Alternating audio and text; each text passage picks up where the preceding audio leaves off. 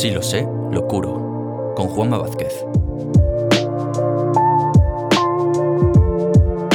Un programa de Geneaup para el cuidado de personas con lesiones cutáneas.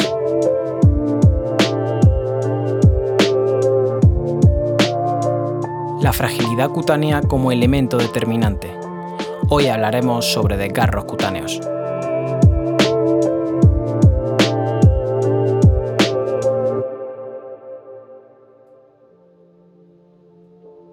Hola a todos y bienvenidos a un nuevo capítulo de Si lo sé, lo curo, un podcast de Geneaup para el cuidado de personas con lesiones cutáneas.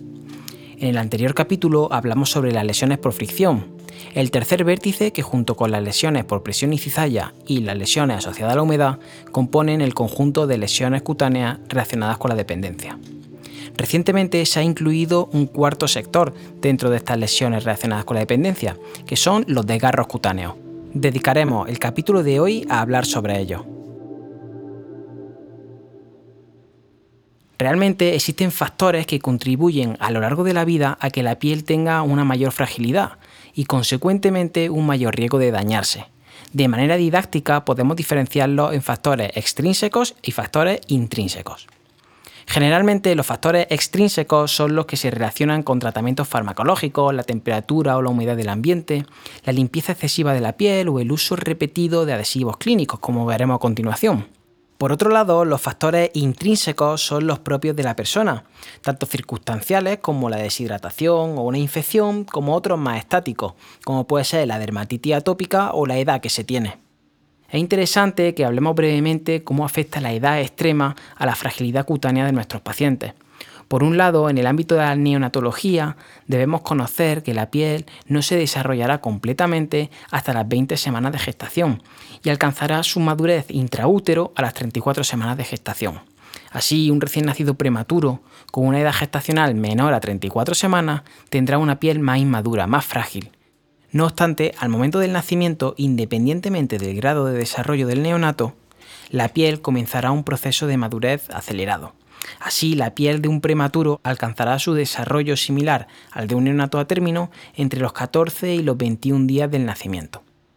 Otro ámbito en el que tenemos que tener especial consideración con la piel frágil de nuestros pacientes es en geriatría. Durante el envejecimiento la piel tiende a ser más frágil debido a un síndrome de insuficiencia cutánea llamado dermatoporosis. La dermatoporosis es un proceso a caballo entre fisiológico y patológico en el que la piel se adelgaza y se seca, pierde elasticidad y su capacidad de cicatrización se va a ver comprometida en última instancia. Esto se debe a que disminuye el ácido hialurónico y se modifica la matriz extracelular. Especialmente en personas que padecen dermatoporosis encontramos los denominados desgarros cutáneos, las laceraciones o los llamados en inglés skin tears, no obstante, podemos encontrarlos también en neonatos o en pacientes en estado crítico por su fragilidad cutánea.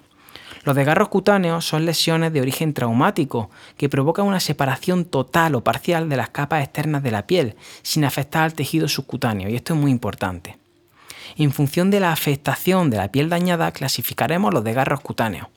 Hablamos de desgarros cutáneos tipo 1 si no hay pérdida de la piel afectada y el lecho de la herida puede cubrirse de nuevo con el colgajo que se ha formado. El tipo 2 es el tipo de desgarro cutáneo que aparece cuando existe una pérdida parcial del colgajo y no puede cubrirse la totalidad del lecho de la lesión con lo que ha quedado. Finalmente, si se ha perdido la totalidad del colgajo de la piel, hablaremos de desgarro cutáneo tipo 3. La importancia de los desgarros cutáneos como entidad es su potencialidad para convertirse en heridas crónicas complejas. Recordemos que afectan fundamentalmente a personas con insuficiencia cutánea crónica, una inmadurez cutánea o una patología crítica. Todo esto influye en su capacidad de cicatrización y en la efectividad que va a tener su sistema inmune, y esto en última instancia en la potencialidad de cronificación y cicatrización. Debido a que los desgarros cutáneos son lesiones traumáticas, podemos esperar que aparezca una hemorragia o un hematoma secundario en el lecho de la herida por esta afectación. Es interesante que conozcamos este dato, especialmente en el diagnóstico diferencial con una lesión por presión y cizalla que lleve asociado un hematoma.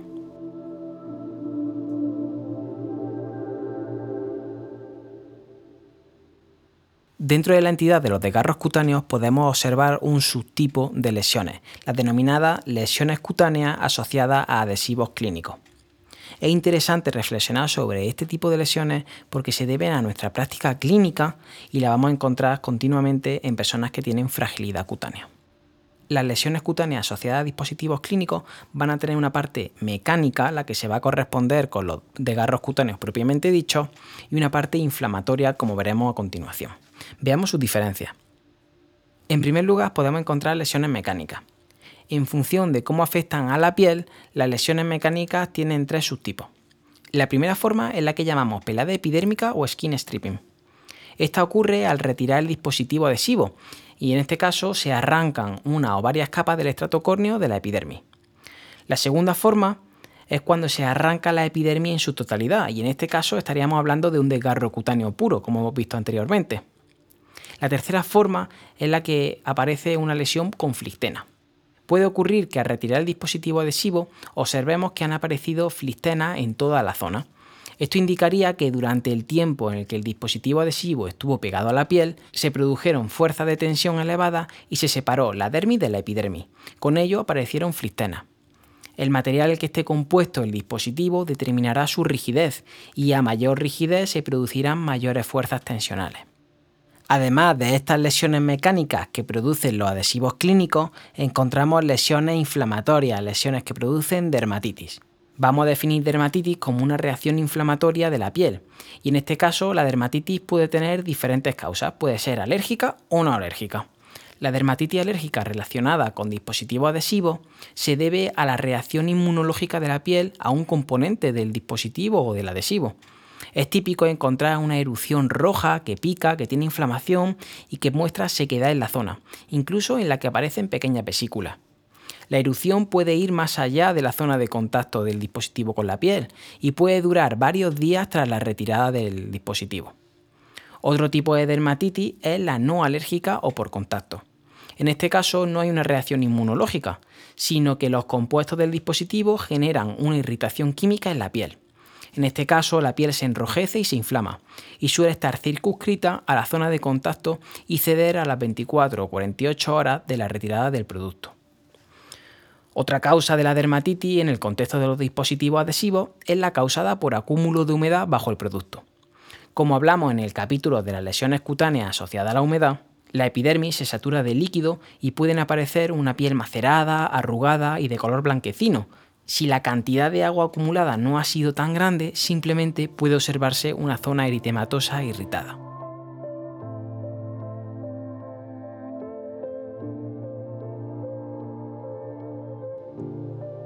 Pues bien, hasta aquí el capítulo de hoy. En futuros episodios nos centraremos en las causas prevenibles de los desgarros cutáneos y las lesiones por adhesivos clínicos, así como los productos que podemos utilizar para evitarlas y las técnicas adecuadas para optimizar los cuidados de nuestros pacientes. Con esto daríamos por concluida la introducción a las lesiones relacionadas con la dependencia. Este es un tema muy amplio y en continuo crecimiento, os animamos a que sigáis profundizando en él. En el próximo episodio nos adentraremos aún más en la insuficiencia cutánea a lo largo de la vida. Concretamente hablaremos sobre qué ocurre cuando hay una situación crítica que compromete la funcionalidad de la piel de manera aguda. Hablaremos de las lesiones cutáneas asociadas a compromiso vital severo. Muchas gracias por escucharnos. Como siempre, podéis seguirnos a través de las redes sociales de Geneaup y escuchar más capítulos de este podcast en Spotify, Apple Podcasts, Google Podcasts y Audible de Amazon. Hasta el próximo capítulo de Si lo sé, lo curo.